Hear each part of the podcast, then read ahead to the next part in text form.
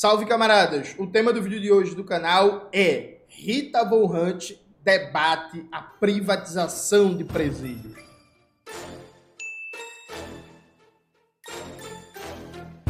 Antes de começar propriamente o tema do vídeo do canal, quero muito agradecer a você que ajuda a manter e melhorar nosso canal a partir do apoia -se. Seu apoio é fundamental para a gente continuar o nosso trabalho. Note, Rita Von Hutt, que tem o maior canal marxista do Brasil, que faz um trabalho incrível, fantástico, que, assim, um exemplo de educação popular, entrou no debate sobre privatização de presídios. Lançou um vídeo maravilhoso que todo mundo tem que ver inteiro. É um vídeo que tem 30 minutos, como sempre, né? O estilo do canal da Rita, que é um vídeo que é muito leve, é muito gostoso de ver, é muito divertido, tem uma produção incrível, né? Se pá, inclusive, dos canais que tem por aí marxistas, é o que tem melhor produção de efeitos, de imagem, de som. Então, assistam o vídeo inteiro, gente, por favor, assistam o vídeo inteiro. Eu vou aqui fazer um react de uma parte do vídeo. Eu fosse fazer um react do vídeo de meia hora, meu vídeo ia ficar com uma hora, ia ficar muito grande e tal.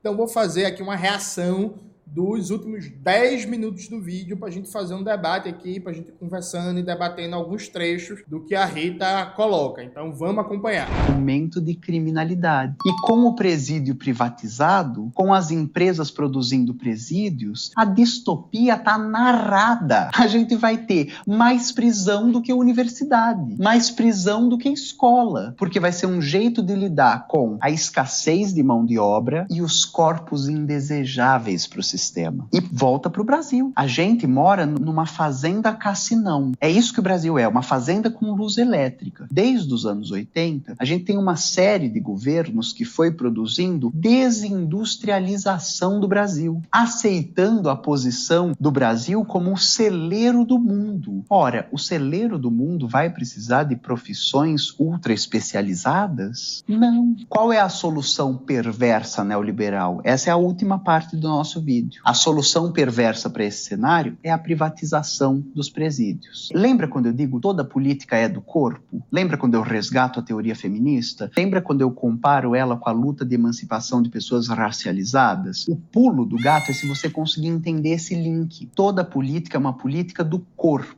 Qual é o primeiro recurso que um advogado usa se alguém é preso? Um habeas corpus, latim para que tenha corpo. Esse advogado vai ao Estado pedir que essa pessoa volte a ter direito sobre o próprio corpo, que não seja o Estado que decida onde ela dorme, o que ela come, como ela toma sol, que ó, é devolver o corpo a uma pessoa, habeas corpus, né? Nesta fase do capitalismo financeiro, do capitalismo tardio, com a privatização dos presídios, os corpos serão tomados não pelo Estado, não vai ser o Estado que vai gerir a punição, vai ser a iniciativa privada qual é o interesse da iniciativa privada? Fazer lucro.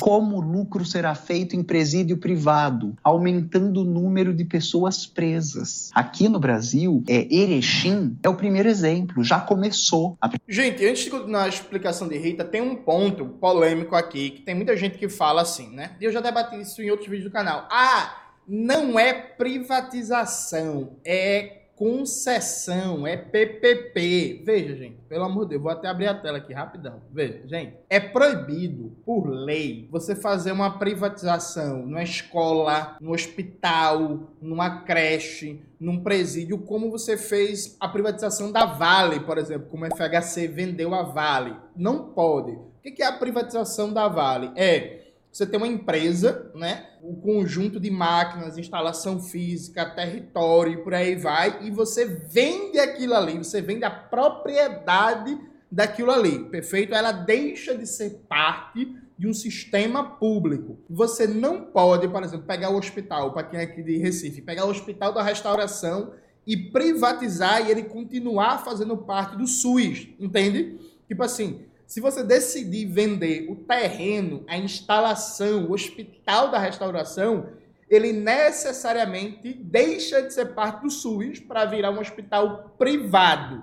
Entende? É a mesma coisa para sistemas carcerários, para sistemas de educação, de saúde. Você não pode, por exemplo, vender o hospital da restauração e ele continuar a fazer parte do SUS gerido de maneira privada. Então, necessariamente, quando você fala assim, ah, mas não é privatização como a da Vale, é PPP. É claro, gente, é claro. Porque na saúde, na educação, na cultura, você não pode privatizar como é a privatização da Vale. Nesses serviços, tendencialmente, a privatização se dá a partir de dois caminhos. Primeiro, você cria um mercado privado de fornecimento de força de trabalho e de mercadorias para atividades meio. Então você proíbe concurso público para o pessoal da limpeza, pessoal da manutenção, pessoal da segurança. Você não tem uma empresa pública para lidar com isso, e aí as empresas privadas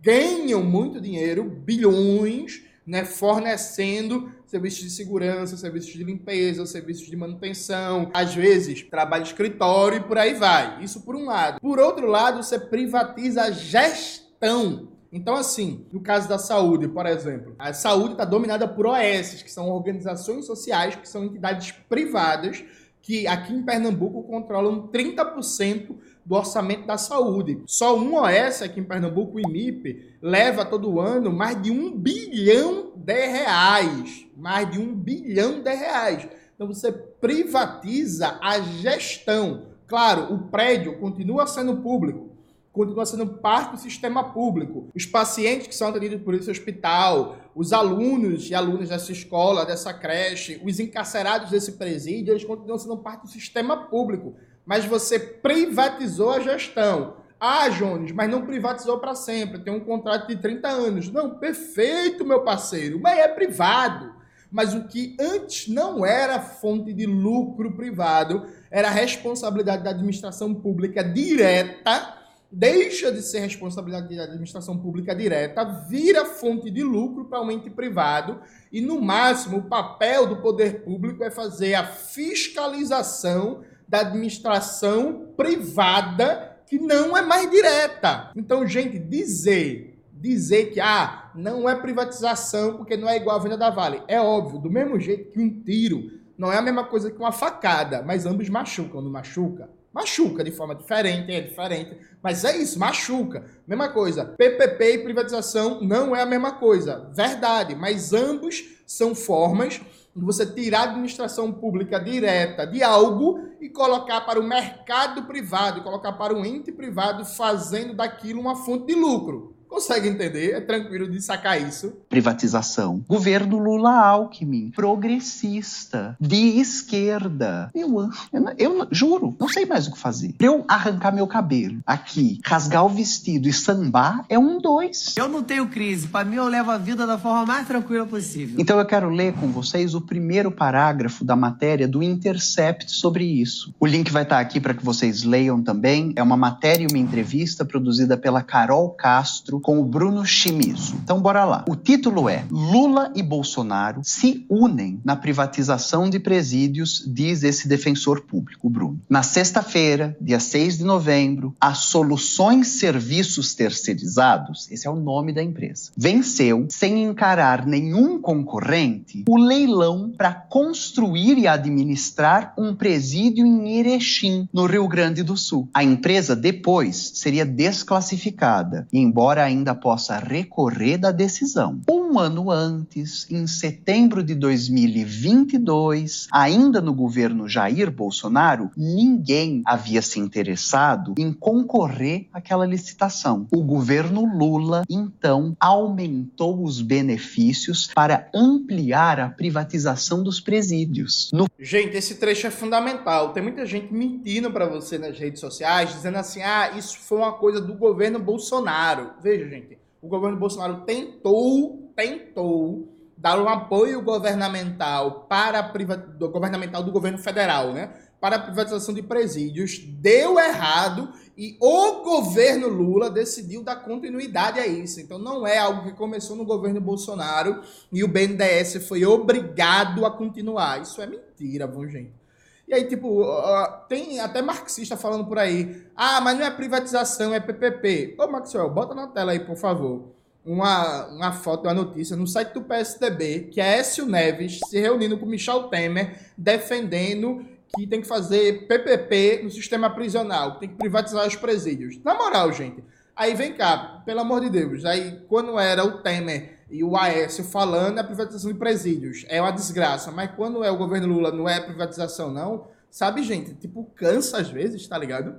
De verdade, assim, é muito difícil, pô, muito difícil. No fim de abril, o vice-presidente Geraldo Alckmin assinou um decreto que classifica o sistema prisional entre os projetos de investimento considerados como prioritários na área de infraestrutura ou produção econômica intensiva em pesquisa, desenvolvimento e inovação. Prioridade é abrir universidade? É investir em pesquisa? Não. Prioridade é privatizar presídio. Na sequência da matéria, vocês vão ler é que o valor pago nessa parceria pública-privada vai chegar a três vezes o que é pago agora. Pessoas presas vão sair três vezes mais caro do que elas custam. E a gente já tem histórico no Brasil, vocês vão acompanhar na matéria, de outros presídios administrados de forma privada, nos quais presos foram torturados e mortos por falta de prestar auxílio e cuidado. Meus anjos e minhas anjas, quando a gente fala presos, pode ser que no imaginário popular o que venha é o bandido, criminoso, estupro matador, assassino. Essa não é a realidade. A maioria das pessoas presas no Brasil está presa por porte de droga. Por isso que o STF quis discutir a pauta. São jovens negros periféricos que foram presos por terem baseado consigo, por desacato, desagravo, porque estavam no baile funk, porque por arbitrariedade policial. E se lembrem, quase a metade das pessoas que está presa no Brasil hoje está presa sem julgamento. O que, que a privatização vem fazer? Bom, o, o, título do vídeo já te diz logo de cara. Ela vem institucionalizar o regime de escravidão uma vez mais. Todo poder humano pode ser resistido e revertido por seres humanos. Na reportagem, vocês vão ver um número de associações, passa de 80, que se juntaram contra esse absurdo. A privatização de presídios é uma política de morte para a população preta no Brasil. A gente acabou de ter os relatórios que a população preta é a mais assassinada pela polícia nesse país. Governos progressistas, como o da Bahia, estão entre os governos onde mais pessoas negras foram assassinadas pela polícia. E agora, vale contar para vocês, o encarceramento em massa de pessoas pretas é fruto dos primeiros governos Lula. Isso é indiscutível, é um dado brasileiro. E agora a política vai se transformar em privatizar o lugar para onde esses presos estão sendo levados. É, é uma produção de mão de obra barata para a iniciativa privada, enquanto o Estado vai pagar três vezes por essas vidas. E esses corpos que passam a não ser mais geridos pelo Estado, mas pela iniciativa privada. A gente... E aqui, gente, vem só uma pequena discordância com Rita. Veja, na privatização do Complexo de Erechim, no Rio Grande do Sul, tem uma parte ali do edital, muito sem detalhes, que é sobre a criação de um complexo industrial prisional. Inegavelmente, inegavelmente há um projeto de usar a força de trabalho praticamente análoga à escravidão. Né? Não é trabalho com medida de ressocialização, redução de pena, gerar renda, não. É um trabalho análogo à escravidão ali para as empresas explorarem. Veja, isso é inegável. Beleza, tranquilo. Agora é preciso ter cuidado, porque aqui no Brasil não me parece que o centro dessa política seja gerar força de trabalho análoga à escravidão para dar lucro. Não me parece que seja isso. Dado que, dado que o Brasil já tem capacidade ociosa instalada, o Brasil já tem milhões de desempregados, milhões de pessoas na informalidade e o custo da força de trabalho no Brasil já está muito baixo. Já está muito baixo. Aliado a isso, só a gestão, a gestão privada desse, desses presídios já rende bilhões para as empresas que vão administrar. Porque o projeto de privatização de presídios está dentro de um pacote de PPPs, de parceria público-privada, que vai para florestas, parques, escolas, creches, hospitais, unidades básicas de saúde, presídios, estradas, portos, aeroportos e tudo que você imaginar. Então, eu não acho que o centro da finalidade do lucro aqui seja o trabalho prisional, coercitivo. Eu acho que o centro é onde a coruja dorme, onde eles estão buscando os bilhões. É na própria administração. Percebe? Então, assim, eu acho que é importante denunciar o aspecto dos riscos de trabalho análogo à escravidão. Eu acho que isso é fundamental. Mas a gente só precisa ter cuidado para não igualar a realidade dos Estados Unidos. Nos Estados Unidos, você tem né, quase um milhão de pessoas que fazem trabalhos análogos à escravidão recebendo menos que um salário mínimo nas cadeias. Não acho que essa seja a tendência no Brasil. Eu acho que a tendência é o, o, o, olho na administração, não necessariamente no trabalho, entende? Porque só na administração eles já vão ganhar bilhões, né? Então, é só esse pequeno reparo. Rita deu um foco muito grande na dimensão do trabalho, muito pensando na analogia com o sistema dos Estados Unidos. Eu acho que é uma questão que a gente deve prestar atenção, mas hoje o foco é prestar atenção que os caras estão de olho em bilhões, assumindo a administração direta de complexos prisionais que deveria ser de administração pública. Informação, formação. Espero que você acesse os materiais que eu estou deixando aqui na descrição para vocês e que vocês se somem à luta contra esse absurdo e contra esse projeto de sociedade que é distópico. A gente se vê mês que vem em mais um vídeo longo. Esse encerra o mês de novembro. A gente teve nesse mês um Rita em 5 minutos sobre segurança pública e armar a população. A gente teve um Mulher roda com a Laudelina, né, um quadro histórico do Partido Comunista, do PCB, e que lutou contra o nazismo no Brasil e que conseguiu fazer com que empregadas domésticas fossem reconhecidas como trabalhadoras neste país. A gente teve um ABC do socialismo, né, o terceiro da série, sobre pelo menos o capitalismo é livre e democrático, né? E aí a resposta é não, vai assistir. E agora é o vídeo longo sobre a privatização de presídios, né? Um dos assuntos mais urgentes para a gente debater debater. Peço que se você chegou até aqui, você curta, compartilhe, comente e tente nos apoiar, seja fazendo essas coisas ou tornando-se um apoiador e uma apoiadora. O primeiro link da descrição é para apoiar nosso trabalho. O plano de recompensas inclui clube de literatura, aulão, sorteio de livro e mais coisas. A gente se vê então mês que vem. Bora na luta, moçada. Beijinho, tchau. Então é isso, gente. Acho que Rita resumiu bem a dimensão do problema da tragédia, assista o vídeo completo. Só que eu só quero fazer um ponto, né?